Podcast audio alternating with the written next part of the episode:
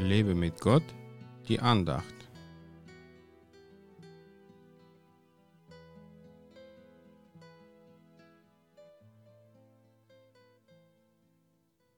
Eins fehlt dir noch.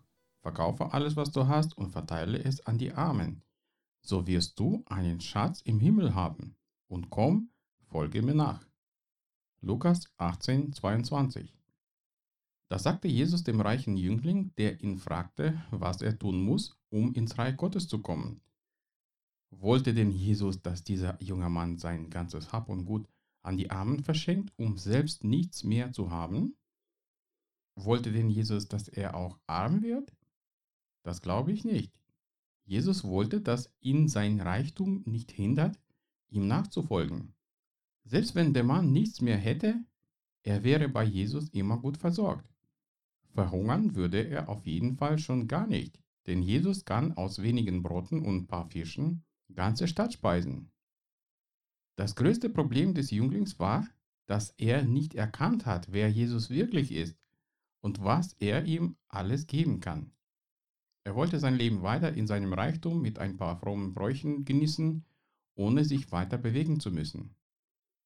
Er war zum bequemen Leben gewohnt und wollte deswegen nicht alles loslassen, um mit Jesus durch die Gegend zu ziehen. Gott will, dass wir das teuerste und das allerliebste, was wir haben, opfern, um ihm nachzufolgen. Das muss nicht Geld sein.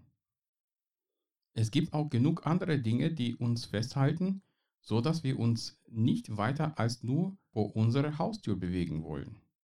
Jesus will uns in die Bewegung bringen. Er will, dass wir etwas tun, was ihn in dieser Welt verherrlicht.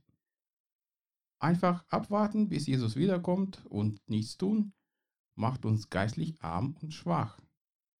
Wenn wir uns aber bewegen und unsere Gaben einsetzen, um Jesus damit zu ehren, dann werden wir geistlich reicher und stärker.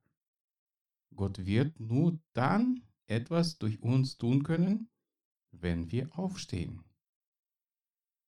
Bleibe nicht sitzen oder liegen, steh auf, lass alles hinter dir, was dich hindert, Jesus nachzufolgen und geh.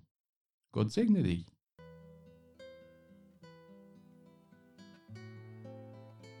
Mehr Andachten findest du unter www.lebemitgott.de.